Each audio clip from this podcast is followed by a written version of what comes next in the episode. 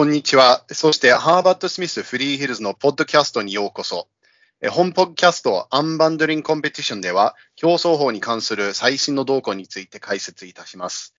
通常は英語のポッドキャストですが、本日は特別計画として、日本の大手の法律事務所であり、特に競争法の分野で高く評価されている森浜田松本法律事務所の先生のをお迎えして日本語でお送りいたします。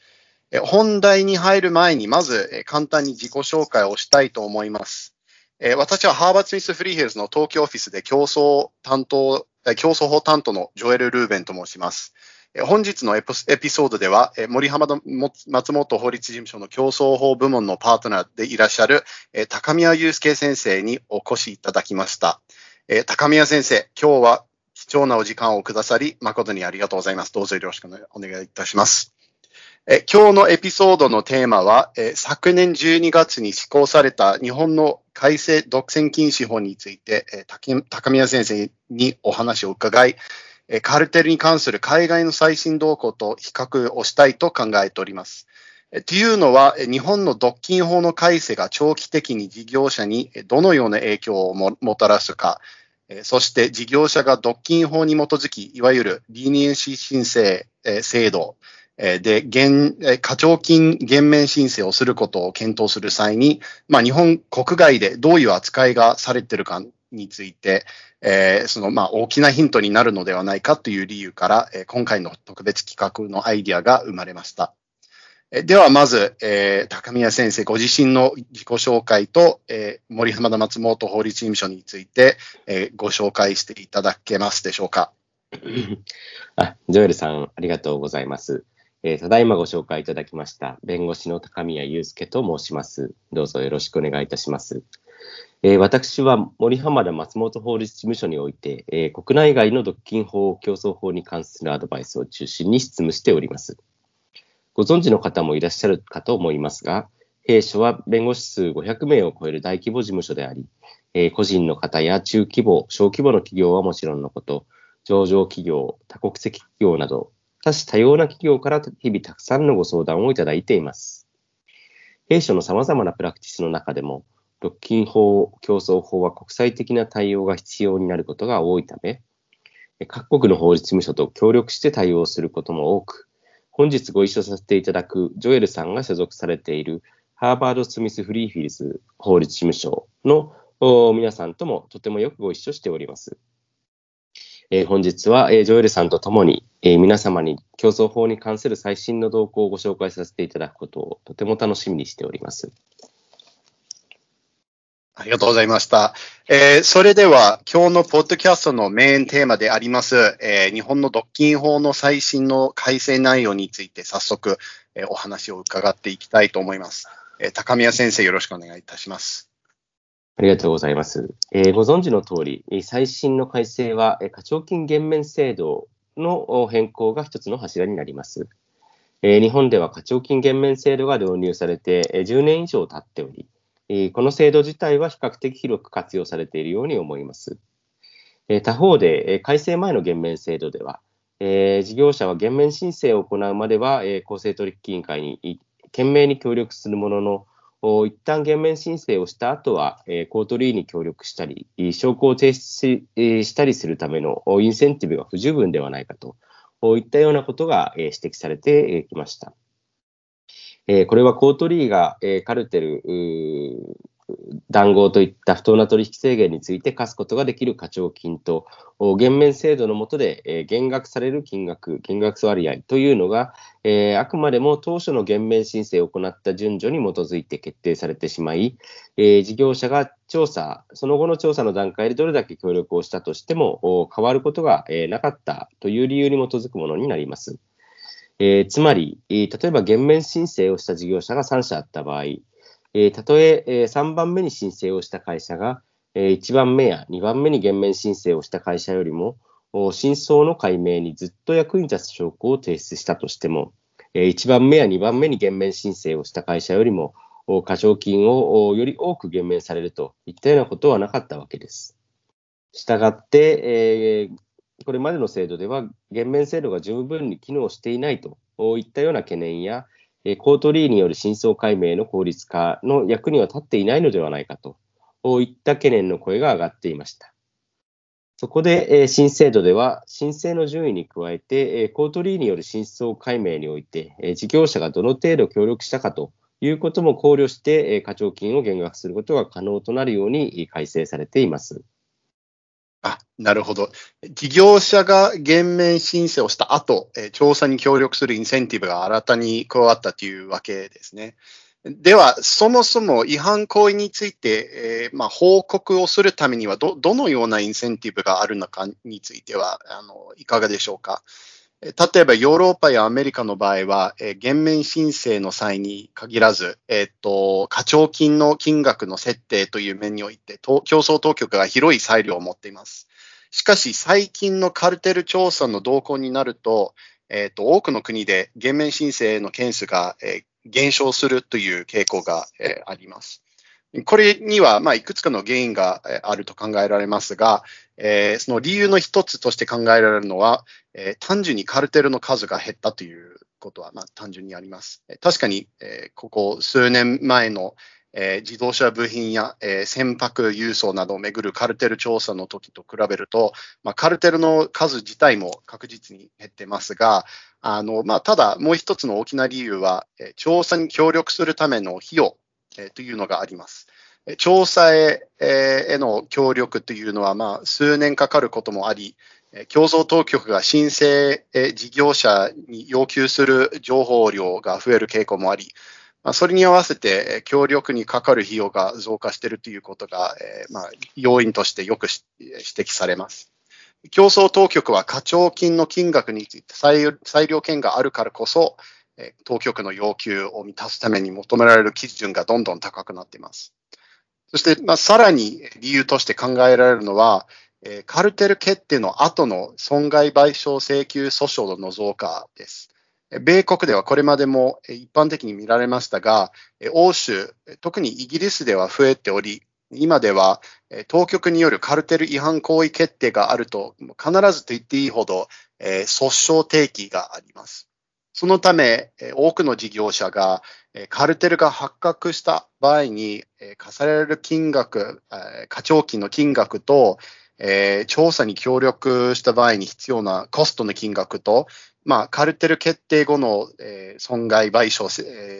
請求訴訟のことを考えると、まあ、ひとまず協力せずに黙っていった方がましではないかっていう、結論に至る、という事態が起きているわけですね。えー、高宮先生にお聞きしたいですが、もし今回の日本の改正独禁法によって、えー、コートリーがこれまでより、まあ、高い基準の協力を求めるということになるとすれば、えー、日本でも今言ったような理由で、えー、減免申請の件数が逆に減る、えー、といった議論もあり得るかと思いますが、高宮先生は、えー、この点についてどのようなお考えになりますでしょうか？そうですね、えー、確かに真相究明への協力の必要性というのは、えー、事業者が減免申請を踏み切るかどうかについて判断する際に影響をもたらす一つの要因であると思います。えー、ただ、改正独禁法のもう一つの特徴というのが、えー、コートリーが課すことができる課徴金が大幅に減額される可能性が高いという点なんですね。えー、これが、えー、日本の事業者が減免申請を前向きに検討する大きな要因になるのではないかというふうに思っております。えー、なお、日本では原告が国や地方公共団体、えー、といったような、えー、国、公の機関でない限りは、えー、独禁法違反に基づいて、えー、損害賠償請求の訴え、えー、訴訟まで起こすというのは、えー、まだそれほど一般的ではないかなというふうに思っております。ただ、まあ、あの訴訟とはならなくとも、交渉ベースでの損害賠償を求められるということは、少なくなく、まあ、欧米のように こうした点も今後の判断の上では、重要になる可能性があるように思います。はいなるほど。コロナの経済の影響でカルテル調査の事例が増加することが予想されてる、予想されてますけれども、まあ、こう考えると、それは非常に参考になる洞察だと思います。欧米の状況を考えるとですね、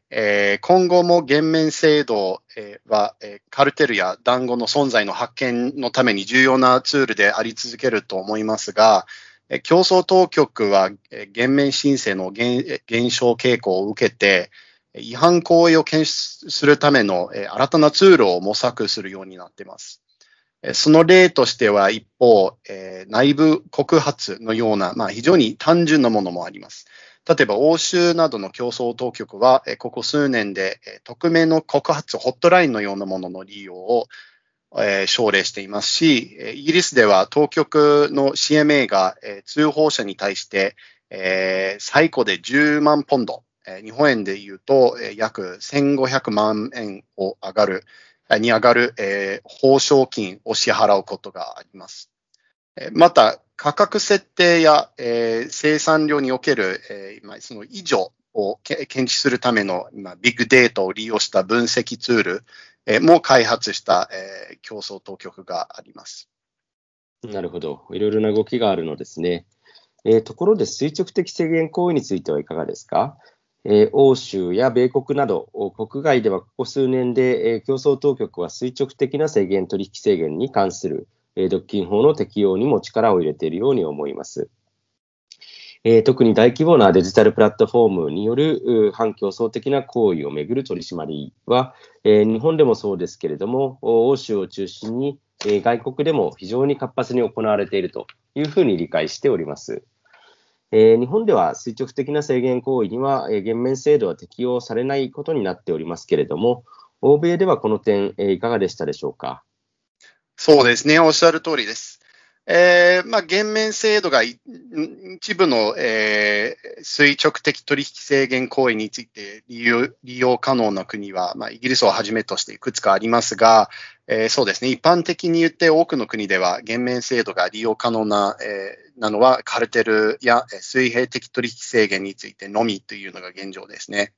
えー、ただ、まあ、正式な減免制度の対象外とは言っても、EU では、欧州委員会がここ数年で、制裁金の金額に関する裁量権を利用して、まあ、準減免、準和解制度といえるような仕組みを非公式に適用するようになっています。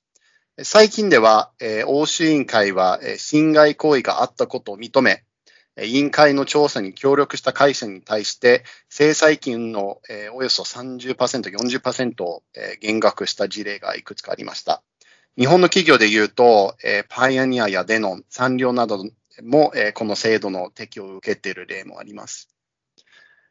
えー、それでは、えー、今回の日本の改正独禁法と同じタイミングで導入されたもう一つの重要な制度である、えー、アターニー・クライアント・プリビリッジ、日本語では、えー、弁護士と依頼者間の、えー、非得特権と言われる概念についての話に移りたいと思います。秘匿特権のルールは国によって様々ですが、まあ、少なくともコモンローの世界で言えば、えー、事業者が、えー、例えば減免申請をするかしないかなどについて、弁護士から安心して法的な意見を得るためには、弁護士との通信内容、相談内容が秘匿特権で保護されなければならないというのが、まあ、一般的な説明です。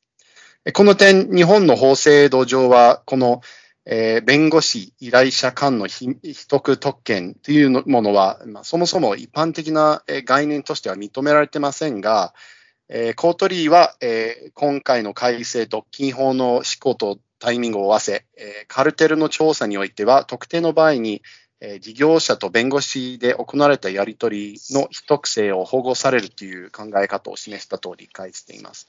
これについてもう少し詳しくご説明していただけますでしょうか？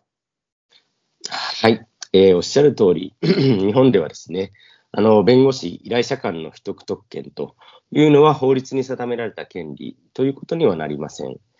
えー、ただ、先ほどご紹介いただいた通り、今回、コートリーは、えー、カルテルや談合の違反行為をめぐる調査手続きについては、えー、弁護士、依頼者間の秘匿特権に類似した仕組みを盛り込んだ審査規則の変更と、新たなガイドラインの策定等を行っています。えー、なお、この制度に関して、えー、重要な点として、えー、この制度でいう弁護士というのは、原則として日本の弁護士法の規定による弁護士であって、えかつ、事業者から独立して法律事務を行う弁護士であるとされている点があります。えつまり、この事業者の社内弁護士、インハウスロイヤーは、え原則として対象外ということにはなるのですけれども、事業者と雇用関係にある組織内弁護士であっても、事業者の指揮命令監督下にはなく、独立して法律事務を行っている場合には、え通信の秘匿性が保護される場合があるというふうにされています。したがって、えジョエルさんのような外国弁護士による法的意見というのは、この新しいガイドラインの対象外、今この弁護士依頼者間の秘匿特権の対象外ということにはなります。えー、ただですね、えー、他方でコートリーは、えー、外国弁護士の法的意見というのは、日本における独禁法違反の行為とは通常は無関係であるという理由を挙げ、えー、この外国弁護士の意見書を、まあ、留置することはないと思われるといったような回答をしております。あそれは日本で外国弁護士として勤務している人間として非常にグッドニュースです。この新制度の対象となる文章だと認められる場合に、まあ、秘匿性が保護されると思いますが、えー、まあ、対象となるかどうかについて、え事業者とコートリーの意見が分かれる場合というのも、えあるのではないかと思います。この場合はどうなるでしょうか？えーとこの点、欧米では、まあ、どうなるかというと、普段ならまず事業者自身の対策としては、法的意見が記載された文書を、えー、他の、え留置対象の文書とは、まあ、分けて保管するようにお勧めしています。えそれでも、え競争当局に文書が差し押さえられた場合、事業者または弁護士が競争当局の敷地内で差し押さえられた文書を観覧して内容を確認するための時間が与えられます。それで、えー、また事業者は文書の要約と、えー、まあ、なぜ秘匿特権の保護対象となるかについての、まあ、説明する説明が記載された文書、あの英語でプリビリッジログと呼ばれ呼ばれる、えー、いわゆる、え、特権記録、え、を、え、作成することが求められます。そして、もし競争当局が、えー、秘匿特権の適用性について、まあ、異議がある場合に、え、中立的な立場にある第三者が、え、間に入って、え、解決するような、まあ、このような一般的な制度が、え、欧米なら存在します。今回の法改正にあたっては、公取は、えー、秘匿特権の対象となる文書が、えー、他国でどう取り扱われているかを、えー、十分に、えー、十分検討したと、えー、聞いてますが、えー、日本でもこのような手続きの導入などは、えー、検討されているのでしょうか？そうですね。あの、ご指摘の通り、コートリーは今回の制度の導入にあたって、諸外国の制度を詳しく調べたようでして、今回日本で導入された制度において予定されている手続きというのは、ジョエルさんがご説明をしてくださった手続きと似ています。コートリーが発表したガイドラインでは、秘匿特権の保護の取り扱いの対象となるための要件が挙げられています。まず、対象となる文書等が、え、事業者が弁護士に対して秘密に行った相談、またはそれに対して、え、当該弁護士が秘密に行った回答であるということが、え、第一の要件になります。次に、文書が、え課徴金減免対象の被疑行為、えつまりカルテルや談合行為に関する法的意見を記載したものであることも要件ですね。えー、そのため、えー、例えば租税法に関する検証というのは、この制度の保護の対象にはなりません。えー、3つ目の要件としては、え文書が適切に保管されていたかどうか、えこれはつまり、他の文書と分けて保管されていて、え文書の見やすい箇所に、え秘匿特権の保護対象の文書であるという旨、これはあの所定の組織が、え所定の記載があるのですけれども、その旨がはっきり表示されているかどうかということですね。えー、まあ、最後に、先ほどジョエルさんからのお話があったプリビレッジログのような記録の作成を含めて、えー、適切な手続き要件を遵守しているかどうかということも判断の基礎になってまいります。高宮先生、どうもありがとうございました。えー、今日の内容は、えー、国内外の事業者が、えー、調査が開始した段階でどうすればいいかという、ことだけではなく、まあ、コンプライアンス体制の整備や、え見直しをする段階から、まあ、どんな、えおかんどんなことを考えなくてはいけないかについても、まあ、非常に参考になったのではないかと思います。